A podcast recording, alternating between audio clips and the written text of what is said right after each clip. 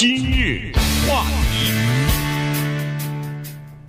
欢迎收听由钟迅和高宁为您主持的今日话题。呃，今天呢，跟大家来来聊一个比较轻松的话题哈，这个就是做父母亲呢，他们对自己的子女有的时候有一些比较矛盾的情绪。那这个呢，一般来说是正常的，但是在过去这一段时间几十年里头呢，呃，不管是文学作品也好，还是呃电影影视这个呃作品也好，基本上都是把这种情绪呢描写成叫做负面的情绪。但是现在啊，这情绪越来越普遍，而且在男性当中也呃就是出现的越越来越频繁了。呃，证据就是在一些心理医师那儿呢。呃，病者就是就是呃，寻求心理咨询的这些人士，包括男性的越来越多啊，这就是做父母的苦恼。所以今天我们来把这个事儿跟大家聊一下，应该是有比较普遍意义的。呃，对，我觉得更简单的说，老百姓能听懂的就是后悔。说白了就是这样，生孩子后悔，生孩子后悔这个问题是跨社会的、跨族裔的和跨文化的，同时也是一个社会上的禁忌。对男的来说。还没有那么大的禁忌，对女的来说更不可原谅，因为所有的文化，包括动物在内，那母性绝对的是天性，你敢动她的孩子，那母熊跟你拼了，啊，母老虎那绝对的是毫无疑问的要把你给咬死。所以这个话题现在有一些新的研究出来，其实并不新。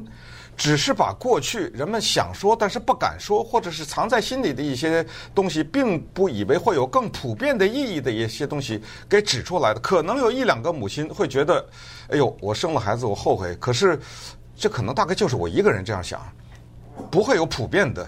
那母亲那都是慈爱嘛，慈母手中线，那都是意味着很深厚的感情。你想想，她怀孕十个月，她哺育这个孩子等等，这所有的。这个过程都是孕育着感情，然后眼看着一个孩子从在地上爬到会走路，到最后呃挺高的、挺挺拔的，然后生了自己又生了孩子，传宗接代，这一切都是跟喜悦联系在一起的。所以你这个研究是什么意思？为什么会讲这个？这个里呢要给大家打一个预防针，就是我们今天说的这些新的研究，说生孩子了以后，男的、女的都有可能一段时间或者在某一个阶段会后悔。这个不用把它当真，就是觉得那大以后别生了啊，它不是这个意思，只是我们人类呢在生存的过程当中需要对自己了解，尤其是除了身边的环境，是我们的心理要了解。其实有些事情就是这样，你了解了以后反而没事了，你就反而接受了，你也不用大惊小怪了，这种东西正常。大家都听说过产后忧郁症嘛，对不对？当然，产后忧郁症那是。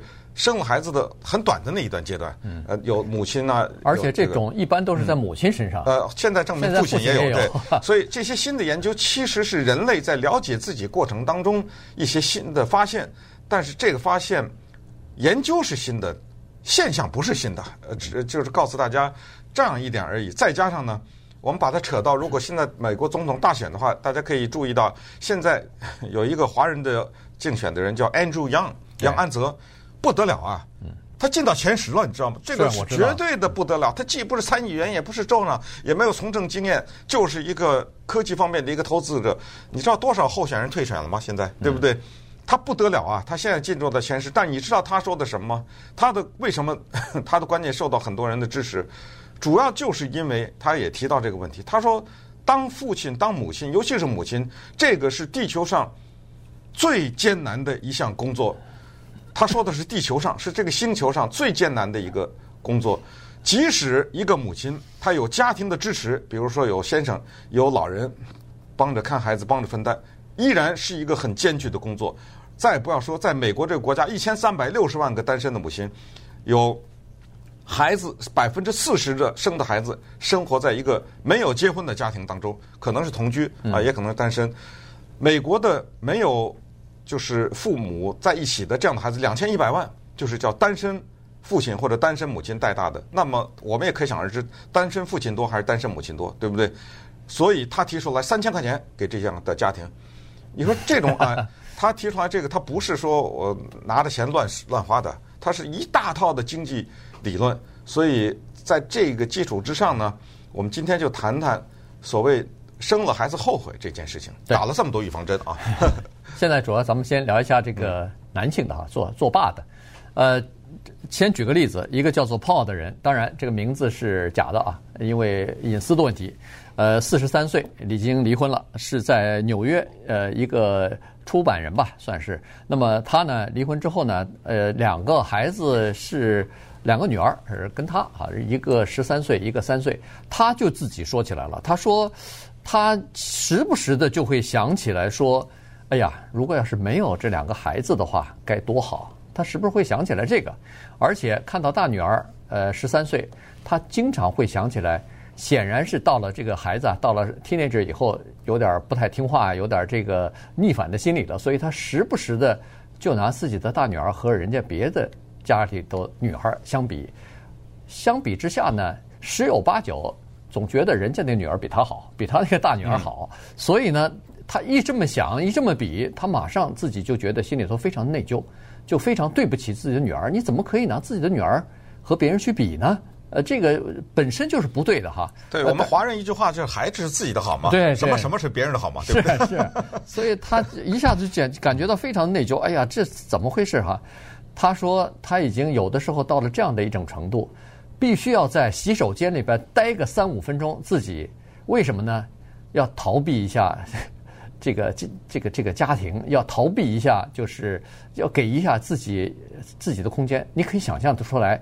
一个父亲，当然他是个单身父亲，已经被两个孩子恨不得折磨成没有自己时间了。他觉得自己第一一事无成，为了两个培养两个孩子，呃，带两个孩子太不容易了。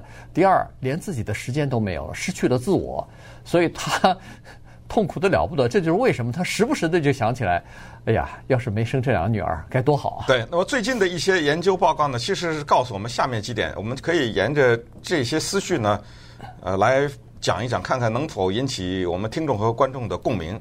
第一点就是刚才说的，呃，失去自我或者叫失去自由，要汉语的话都是“自”字儿开头啊，自由自我。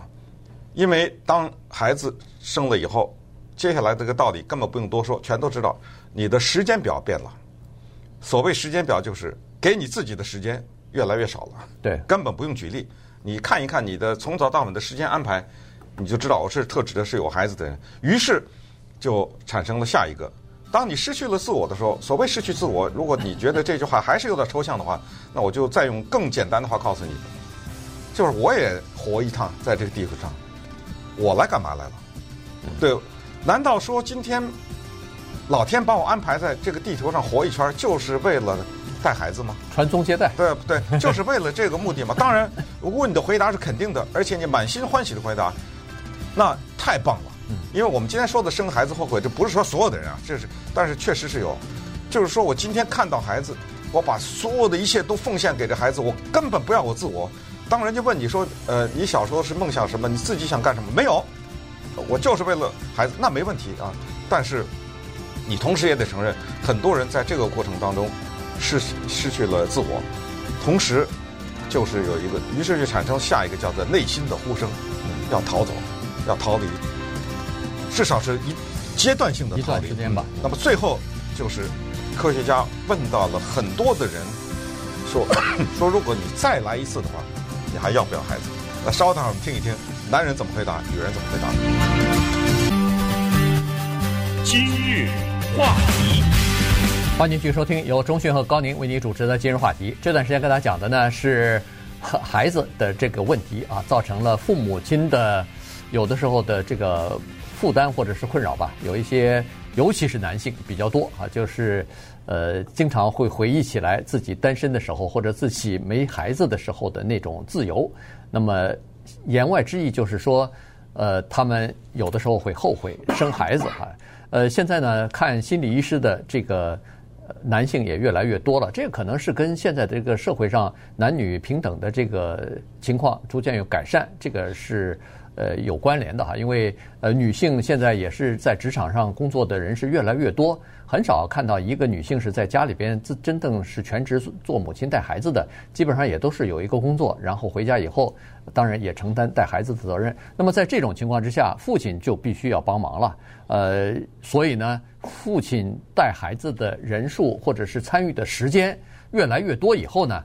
你看哈，这个男性的抱怨也就越来越多了。嗯，没带孩子的时候，光是女性在带的时候，这个做父亲的啥事儿没有。原因就是说，他听听这个妈妈抱怨的时候，他自己觉得没关系。这个反正不是他没有亲身的体会啊。但是如果你一旦自己带了孩子以后，你才知道。带孩子是一件多么具有挑战性的工作。不管你是什么大的 CEO 的，呃，是不是大公司的 CEO？不管你是什么成功的工程师，呃，什么有名的医生，你到了带孩子的时候，你可能真不如一个，呃，教育程度不如你高，呃，在这个呃职场上可能职位不如你高的这个女性带得好啊。对，男女性在带孩子这个问题上，为什么有这么大的差别？我们必须得把它追溯到怀孕的那一刻。也就是在生孩子的过程当中，男人的贡献是什么？这一点呢，美国有一个单口相声演员叫 Jim Gaffigan，他有一段特别经典的描述，我们来稍微听一下啊。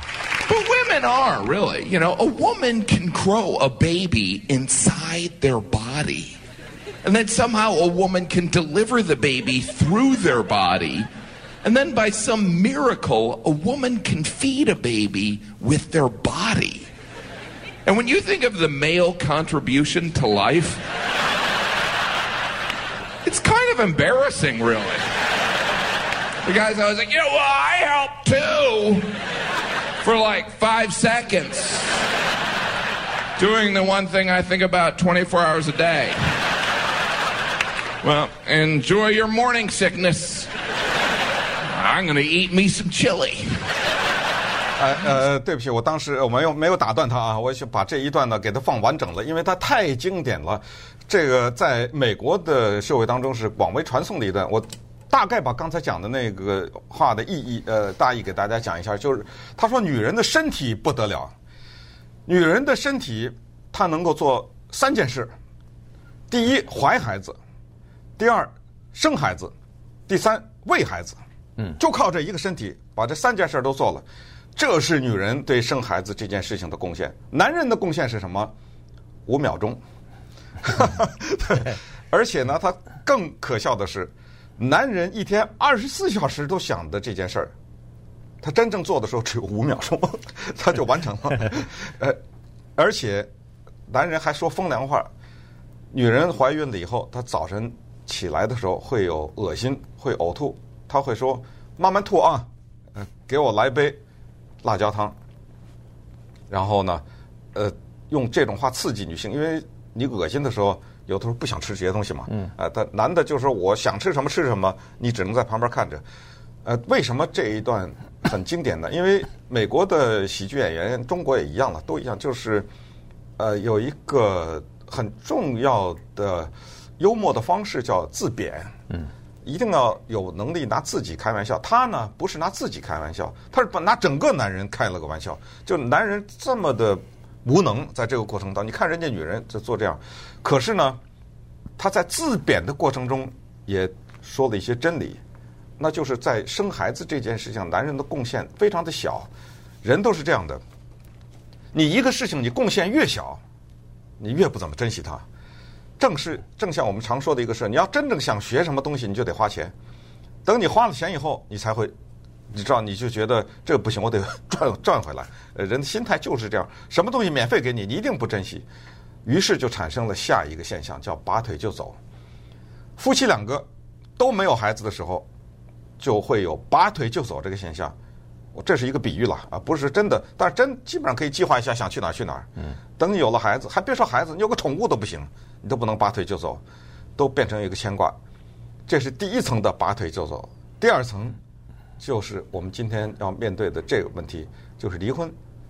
有的时候这男的，因为他贡献少嘛，嗯他反正觉得这个女的舍不得，这女的依赖，他也可以拔腿就走，就是离婚呢。那我就拔腿就走了。至于呃您那边您慢慢慢带着吧，对不对？呃，我能给你点什么，给你点什么，其他您就看着办吧。这就是我们今天要谈的后悔的问题。因为刚才说，第一叫失去自由，第二呢叫做，这就是内生的一个呼声要逃走嘛。那接下来就是刚才也提到的，就是攀比。这个攀比可不得了啊！啊，攀比这可是一个躲不过的一个巨大的问题。男人有男人的攀比，女人有女人的攀比，表现的形式还不一样。男人对女儿和对儿子的态度，女人对女儿和儿子态度也不一样。所以这些新的研究呢，把这些。都给揭示给我们，让我们了解自己和我们自己和孩子的关系。对，因为刚才说了，这个女性对生孩子的贡献比较大，所以实际上女性在做父在做母亲这方面呢，已经比男性提前了十个月了。她其实从怀孕的那开始，其实就是做母亲了。她已经知道自己肚里头肚子里头有孩子，已经开始呃孕育这个孩子了。所以呢，她投入的这种感情也好，时间也好，呃，特都特别多啊，比这个男的简直是不可同日而语。所以在这个在这方面呢，双方是不可比的。也就是说，女性投入比较多，在投入多的时候，你就比较。就这个双方之间的依赖关系就比较强啊，这个是可以肯定的。那么男性呢，他最早从我们的人类的进化开始呢，基本上带孩子的时间是比较少的，也就是最近这一个世纪吧，咱们就说啊，如果可能真正算的话，可能还不到一个世纪，开始分享这个做家务啊、带孩子啊这样的事情。所以呢，在这方面呢，男性呃在做了父亲以后，尤其是和孩子的时间。变长了以后呢，突然发现自己有的时候承受不了了，自己那个脆弱的神经和呃这个脆弱的身体已经承受不了了，所以呢，在目前来这个呃就是研究结果来看，差不多有百分之十的做父亲的男子，他们有后悔的现象，而且有这个叫做呃。孩子忧郁症的这个症状出现，呃，我是觉得他说这个百分之十啊，是叫做男性产后忧郁症。对，呃，我觉得后悔的不止百分之十。啊，他说的，哎，因为过去我们接受的都是叫做 postpartum 呃 syndrome，就是说女性产后忧郁症，产后叫 maternal 是这是女，从来没有把产后忧郁症这几个字放在男人身上。对。你没产，你忧郁什么呀？没错，对不对？没错。呃，所以现在百分之十，现在证明是百分之十的男的有产后忧郁症，他好意思？你说他还 他还产后忧郁症了，你知道吗？对。呃，现在看医生去啊，就是就像是我们有叫产假一样。过去美国社会里的产假跟男的没关系，但你知道现在美国很多大的公司，男的可以大大方方的享享受一个东西叫产假。对。有的我的我认识人在美国公司里有一个月呢产假。对。和女就是男的产假了，对对对，要女的现在有的多到四个月的都有，呃，到四个月到半年的都有啊，是，所所以你看这个男性他他受不了哈，所以呢，呃，在看心理医生的这个男性的病患呢就逐渐的增多。那么男性的产后的忧郁症表现在几什么方面呢？待会儿广告之后我们再跟大家详细来说。今日话题。欢迎继续收听由中讯和高宁为您主持的今日话题。今天跟大家聊的呢是男性的产后忧郁症啊，这个呃听上去很可笑，但实际上现在这个情况是越来越普遍。呃，在心理医师的诊所当中呢，男性啊，尤其做了父亲之后，孩子还比较小的时候，这个情况更加凸显，就是去寻求心理方面的呃这个咨询了，因为他们感觉到自己人生当中处于一种非常沮丧、非常忧郁的这这么一个阶段了。那这个情况呢，他是这样子，就说男性啊，他第一在这种情况之下，他脾气比较容易暴躁啊，就是易怒，经常会发火，莫名其妙的。呃，这个就说明他其实已经有这个呃忧郁症，或者是对对自己的不满意了。呃，再其次呢，就是呃这个男性啊，他从某种意义上来讲呢，这些有产后忧郁症的人都还算是比较负责任的人，因为他们的忧郁呢，大部分的情况是体现在这个孩子没有按照他们的意愿去成长，也就是说，他们觉得。我比如说，我是一个很优秀的工程师，呃，或者说当初这个数学很好，我这儿子怎么就不争气呢？他怎么数学老是考个不及格啊？或者说对数学一点兴趣也没有？或者说，呃，我我我喜欢，我希望他成为一个至少在体育上稍微有点儿有点儿动力，比如说参加个游泳队啊、校队啊什么的。结果他怎么老是不愿意呢？没没任何动力呢？所以这种情况出现以后呢，父亲有的时候就把这个情况怪罪于自己，认为说这个反应你做父亲不行，你没有当好一个称职的父亲。于是呢，他就开始总怀疑，可能是不是在哪一个阶段我做错什么了？嗯，他就开始对自己啊有不断的这个内疚和自责。但这时候呢，男性的特质就表现出来了。女性碰到这个问题呢，她们比较容易疏解，原因就是她们愿意和自己的闺蜜群啊，和其他的人去聊这些事情。男的做父亲的碰到这些事情，他都闷在心里头，嗯，不和别人讲。对，这项研究发表在《荷尔蒙与呃人类行为》。这种专业的杂志之上，哈，一般来说呢，普通人可能不会接触到这样的杂志。可是他的研究结果，我们觉得能够在社会上引起相当多的共鸣。这个共鸣多大不知道，可是有一点我们知道，就是有孩子的人很多。嗯，对，我们每一个人也都曾经是孩，不是曾经了，我们也就都是孩子，对不对？呃，所以又做过孩子，又要做父母，这样的人，他可能。比较能够唤起一些共鸣，比如在这个研究报告当中说的攀比的这个问题，特别的一针见血。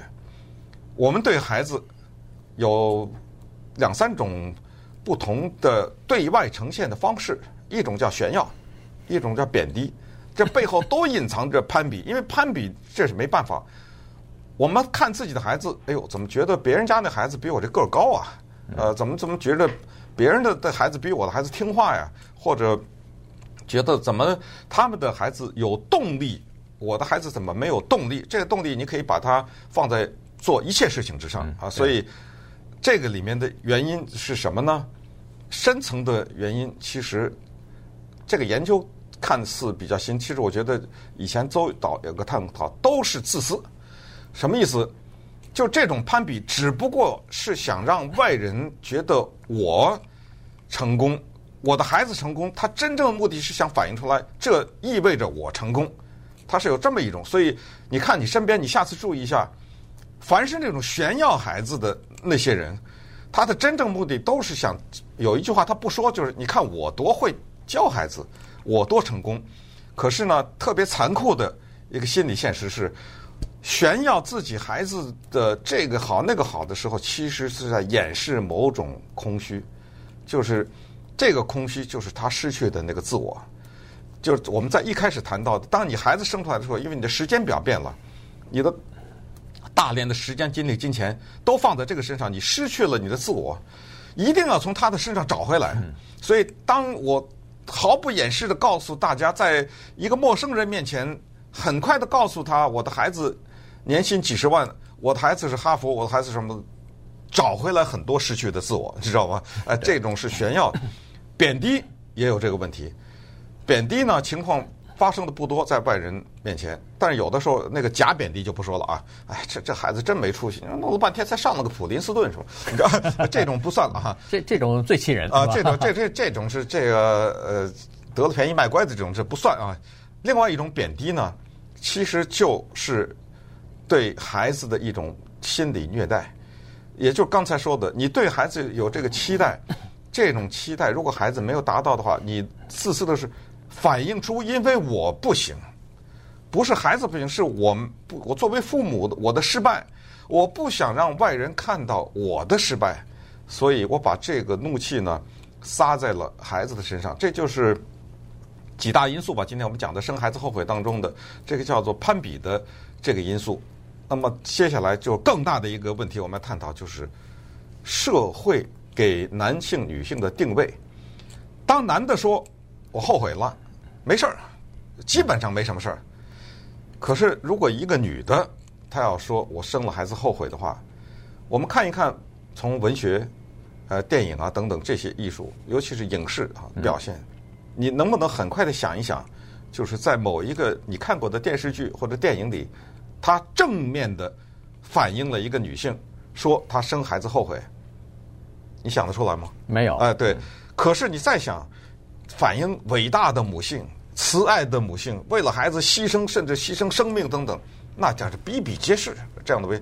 于是呢，就给女性一个社会定位，你不能说这句话。呃，你说，对，你是一个什么呢？叫次品，就是工厂生出来的产品是标准化的，因为就是机器生产的嘛，所以大家都是一样的尺寸。哎，你不一样，那你是一个次品，你有问题。所以在呃《荷尔蒙与人类行为》这个报道发布的这个时候，他就告诉人们说：“No，这不是次品，这是一个正常的现象。你要接受女性过去的那个社会定位，现在我们要把它推翻了。就是你接受它，她并不会因为这个就把自己的孩子杀了。我们听说过有这种杀孩子的，最著名的 Susan Smith，呃，对不对？那个把自己的孩子放车里。”呃，他因为这呃，这个 Virginia 就十年吧，十几年了吧？对。呃，他谈恋爱，精神病啊，他谈他精他有病，他谈恋爱，那他觉得在谈恋爱过程自己两个孩子变成了负担。当然，那个变成的那个不妥，这是今天我们不谈的。这种精神病，他不会因为这，你承认这个现实，不会因为会害自己的孩子。只不过我是觉得他会疏解，他会明白哦，原来这个心理并不是很反常。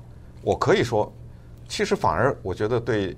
呃，做母亲的心理是有帮助的。嗯，呃呃，但是呢，母亲从现在的状况来看，还是不太敢说哈，或者说，她即使有这样的想法，大概也羞于启齿，因为这个东西压力太大。而除了这个社会的压力和你呃，比如说同事啊、呃朋友之间的压力之外，如果你一说，哎呀，我这个孩子真的不该生讨什么什么的话，别人。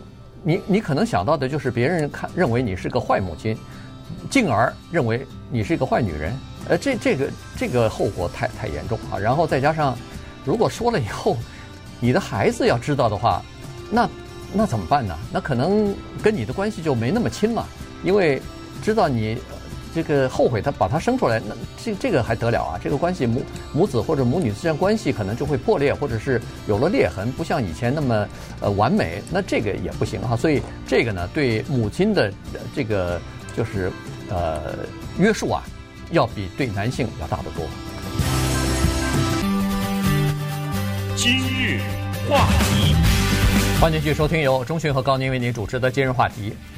抚养孩子是要付出代价的，这个父母亲必须要付出这个代价哈，因为孩子在成长的过程当中，在上学求学的过程当中，还未成年的时候，必须需要父母亲投入大量的精力啊、时间呐、金钱啊，这个是没有办法的，所以你要做出牺牲，这个就是生孩子的代价啊。但是有一些父母亲呢，在这个过程当中，他们认为要么就是自己失败，要么就是。呃，在种种的呃，这个孩子不乖啊，或者说是没有达到自己心目当中的这个要求啊，等等，他们产生了就是，哎呀，这个孩子，呃，如果要是我可以重来一遍的话，呃，可能就不生了哈，有这种想法。那么，而且这个想法非常的持久。根据二零一二年以后的多次调查呢，发现孩子在长大成人以后，结婚了，有了工作了。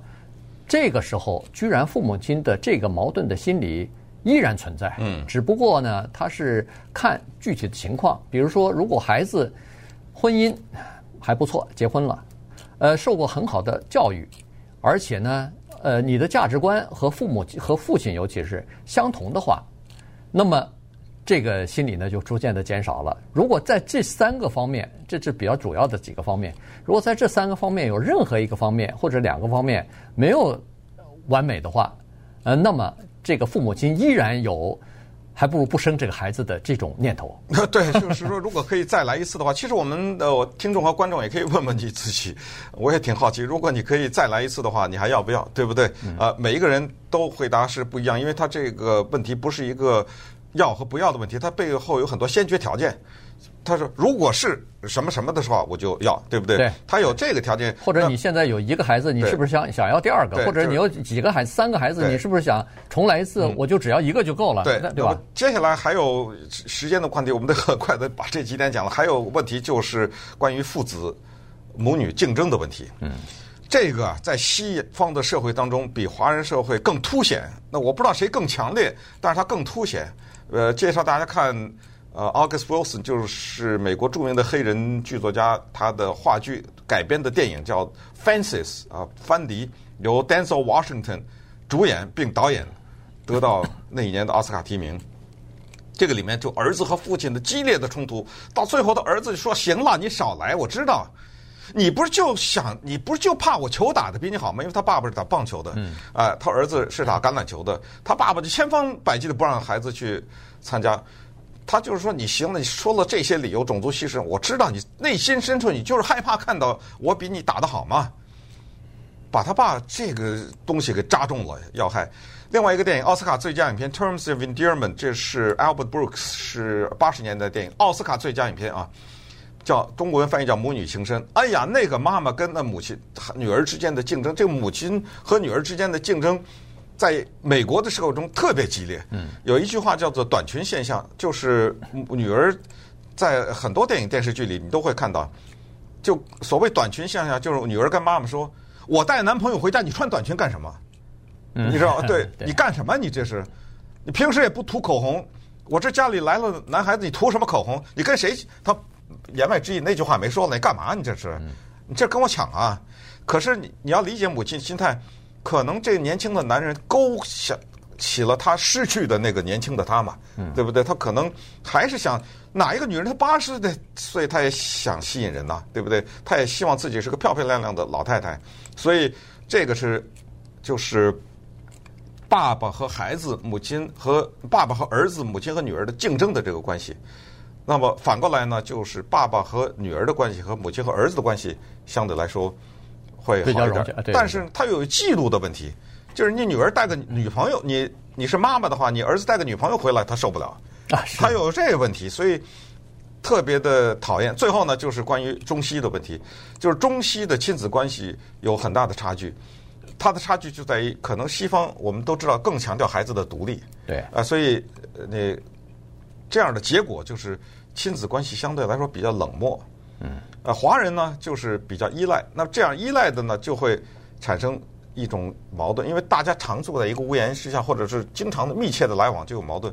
几年多少年以前，一个 UCLA 的一个女学生，嗯，呃，说什么她看到华人的家长大包小包带着孩子，什么给孩子洗衣服，她在社交平台上发表了一番言论，最后这个白人女孩子她最后连。这个学校都待不了，他只好转学了嘛。对，因为受受抨击了嘛。对，但是不幸的是，他说出来一个实话。是，这个父父母亲就是华人的父母亲对孩子，那真的是叫做呃怎么说呢？就是无呃就是无偿的奉献了，就是把时间、把金钱、把所有的精力全部花在这个子女的身上。那所以才现在很多啃老族啊什么的，你。他是因为是父母亲让他啃呐，所以他就他就待在家里边。呃，还还有就是非常普遍的，就是家里头有没有老人啊？有老人帮着带带孩子吧，这种现象也非常非常这个普遍哈，在华人的这个社区里边。那在老美里头，让爷爷奶奶带自己的孩子的，或者让什么外公外婆带的，这个照理应该是非常少的。所以呢，这是一个不同的地方哈。那天我还发现一个问题，就是呃。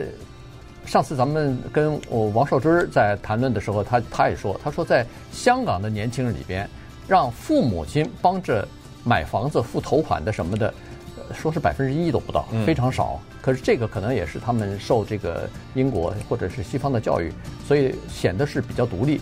可是在中国，在我们呃，我我相信台湾啊，大概情况也差不多啊，就是父母亲帮孩子。买那个房子或者帮他们付那个第一座房子头款的，那可能恨不得没有百分之百，也有百分之七十。那这在美国也是，我相信，就是美国的华人有时候也会帮着自己的孩子付个头款的。是是。